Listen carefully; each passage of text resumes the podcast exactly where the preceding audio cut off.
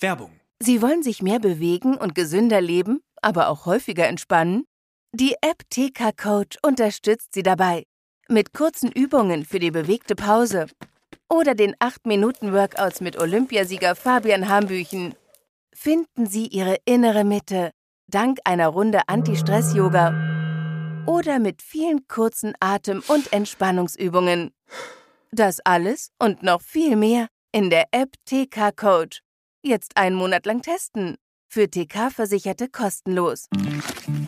Werbung Ende.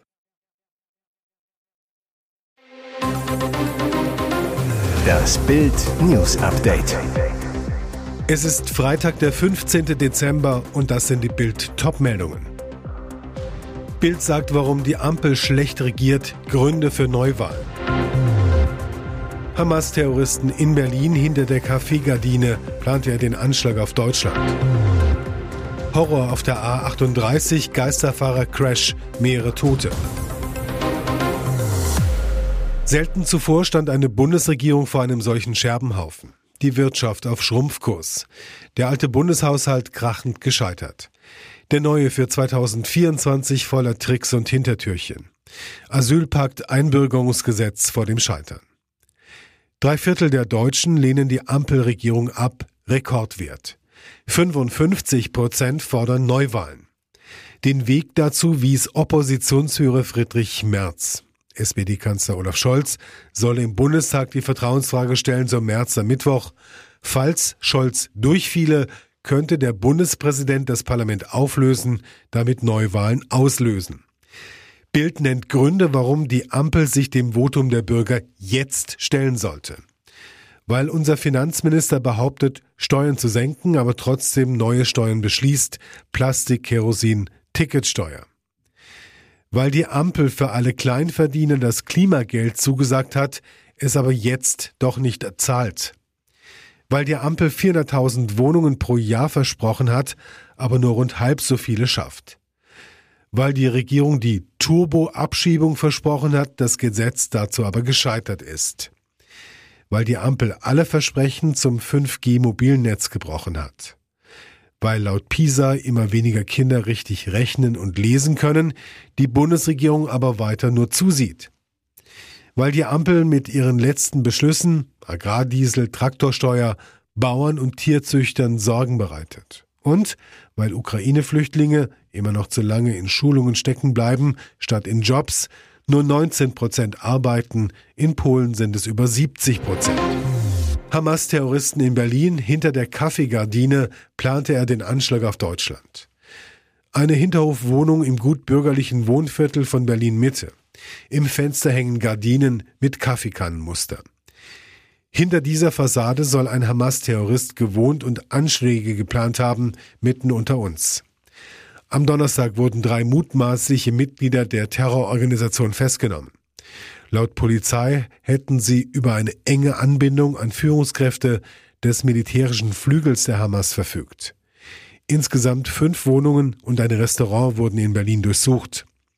Im Mittelpunkt der Razzien die Wohnung des im Libanon geborenen LR, Sie liegt in der ruhigen alten Jakobstraße in einem Hinterhof Seitenflügel. Die Polizei durchsucht seit Donnerstagmittag die Wohnung auch mit Spürhunden. Nach Bildinformationen wurden bisher Datenträger beschlagnahmt und auch mehrere Kühlpacks sichergestellt. Das Gel darin enthält Ammoniumnitrat und daraus lässt sich Sprengstoff herstellen. Am Abend lief die Durchsuchung noch immer. Wie die Bundesanwaltschaft mitteilte, wurden zuvor in der Hauptstadt noch zwei weitere Mitglieder der Terrororganisation festgenommen. Dabei handelt es sich um den ebenfalls im Libanon geborenen Abdelhamid al-A und den ägyptischen Staatsangehörigen Mohammed B. Alle drei Festgenommenen stehen demnach unter dem Verdacht, dass sie ein Waffendepot ausfindig machen und für Anschläge auf jüdische Einrichtungen in Europa bereithalten wollten. Laut einem Tagesschaubericht sollen die Terroristen auch mindestens ein Ziel in Deutschland gehabt haben. Spätestens ab dem Frühjahr 2023 sei einer der in Berlin ansässigen Beschuldigten damit befasst gewesen, im Auftrag der Hamas ein Erddepot mit Waffen in Europa ausfindig zu machen, das die Organisation dort in der Vergangenheit angelegt habe. Seine Weisungen habe er dafür von Hamas-Führungskadern im Libanon erhalten.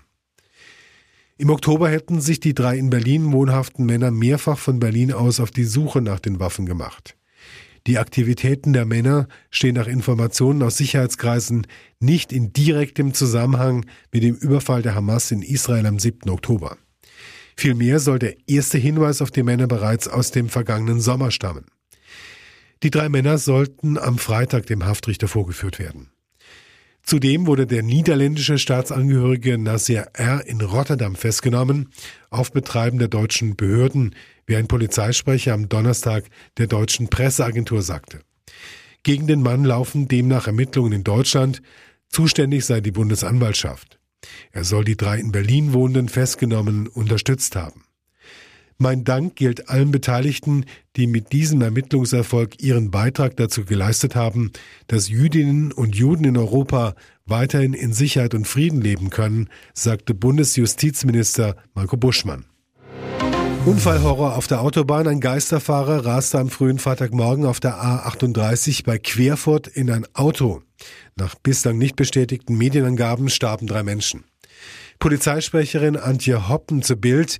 Der Unfall ereignete sich gegen 4.25 Uhr zwischen den Anschlussstellen Querfurt und Eisleben in Fahrtrichtung Göttingen. Und weiter, mehrere Menschen starben. MDR-Angaben, nach denen drei Tote zu beklagen sind, konnte Hoppen auf Nachfrage noch nicht bestätigen. Fest steht, die Autobahn A38 ist seit dem Unfall gesperrt. Und jetzt weitere wichtige Meldungen des Tages vom Bild Newsdesk. Das kam überraschend. Der EU-Gipfel hat den Weg für die Aufnahme von Beitrittsverhandlungen mit der Ukraine freigemacht, obwohl der ungarische Regierungschef Viktor Orban sich auch kurz vor dem Gipfel noch querstellte. 26 Mitgliedstaaten waren sich einig, dass die von Russland überfallene Ukraine dringend eine Beitrittsperspektive zur EU braucht. Putin-Unterstützer Orban war als einziger dagegen, weil er die Bedingungen nicht als erfüllt ansah. Er drohte im Vorfeld des Gipfels noch mit einer Blockade. Doch dann kam Bundeskanzler Olaf Scholz mit einem Trick um die Ecke. Der SPD-Politiker bat Orban, die Sitzung für die Abstimmung zu verlassen, um das erforderliche einstimmige Votum der anderen Staats- und Regierungschefs zu ermöglichen. Der Ungar konnte so bei seinem Nein zu den Beitrittsverhandlungen bleiben, ohne sie zu blockieren. 26 andere Länder haben darauf bestanden, dass diese Entscheidung getroffen wird, sagte Orban dazu. Daher hat Ungarn beschlossen, dass, wenn 26 andere Länder dies tun, sie ihren eigenen Weg gehen sollten. Ob Orban für seinen Schritt eine Gegenleistung versprochen wurde, blieb offen. Gleich nach der Entscheidung machte er seine Ablehnung in einem Facebook-Video dann auch noch einmal sehr deutlich. Es ist eine völlig unsinnige, irrationale und falsche Entscheidung, unter diesen Umständen Verhandlungen mit der Ukraine aufzunehmen, sagte der Regierungschef. Ungarn werde seinen Standpunkt nicht ändern. Promi-Camp außer Kontrolle. Sie sind eigentlich hier, um zu reflektieren, Buße zu tun und sich zum Positiven zu entwickeln. Das große Promi-Büßen konfrontiert seine VIP-Bewohner mit ihren Verfehlungen in diversen vorherigen Reality-Formaten und möchte die Kandidaten zu mehr Demut und Respekt bewegen. Am Donnerstagabend erwischte es Yvonne Wölke, die als Scheidungsgrund für die spektakuläre Trennung von Iris und Peter Klein gilt. Ein Wunderpunkt, den sich Krawallkandidatin Gloria Glumatsch nur zu gerne als Angriffsfläche aussuchte. Die letzte Nominierung stieß Gloria bitter auf. Immer wieder klagte sie darüber, von den anderen gewählt worden zu sein, obwohl sie ihre Runde der Schande noch nicht hatte.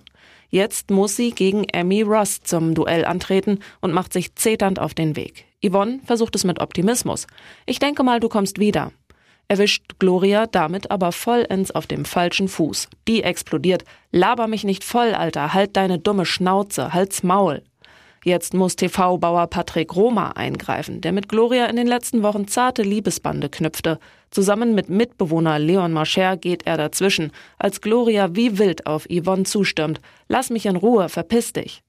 Es folgen Pöbelattacken von beiden Seiten. Gegenseitig werfen sich Yvonne und Gloria vor, dass sie es nicht checken und dumm sind. Dann holt Gloria zum nächsten Verbalschlag aus und ätzt, abgrundtief peinlich. Das Einzige, was du kannst, war der Rosenkrieg mit Iris und Peter. Bei dem Niveau-Limbo der beiden muss sogar Danny Büchner passen und erkennt erschrocken, das war ja Kindergarten. keine Vorschrift mehr, aber bin ich asozial, wenn ich mich nicht auf Corona teste? Die Weihnachtszeit steht bevor und damit auch die großen Feiern und Familientreffen. Sollten wir uns alle vor Zusammenkünften auf Corona testen lassen oder anders gefragt, ist es asozial, sich nicht testen zu lassen? Die Meinungen zum Corona-Test sind geteilt. Einige sagen, dass das Nicht-Testen die anderen gefährdet, während andere ihre persönliche Freiheit betonen und Zweifel an der Testwirksamkeit haben. Und was sagen die Experten? Dr. Thomas Assmann, Hausarzt und Internist, sagt, nein, Sie sind nicht asozial, wenn Sie sich nicht testen. Das halte ich für übertrieben. Aber wenn Sie Symptome haben, sollten Sie sich natürlich testen, allein schon aus Rücksichtnahme gegenüber anderen. Covid sei immer noch sehr ansteckend und nicht harmlos, so Assmann weiter. Wenn es die Möglichkeit gibt, sich zu testen, sollte man sie auch nutzen. Die Psychologin Anke Precht rät, machen Sie es so wie vor der Pandemie. Kein Testen. Aber wer krank ist, bleibt zu Hause wie es der logische Menschenverstand sagt. Grundsätzlich sehe ich keinen Anlass für Alarm. Die aktuellen Erreger sind nicht mehr so gefährlich wie während der Lockdowns. Wer sich versucht, gegen alles abzusichern, entwickelt schnell eine unbestimmte Panik. Wir sind auf psychologischer Ebene froh, dass die Panik der Menschen nicht mehr so groß ist wie zu Beginn der Pandemie, sagt Precht. Also, egal ob Corona oder nicht, wer krank ist, sollte zu Hause bleiben und wer Symptome hat, kann und sollte sich weiterhin testen lassen auch für das eigene Gewissen.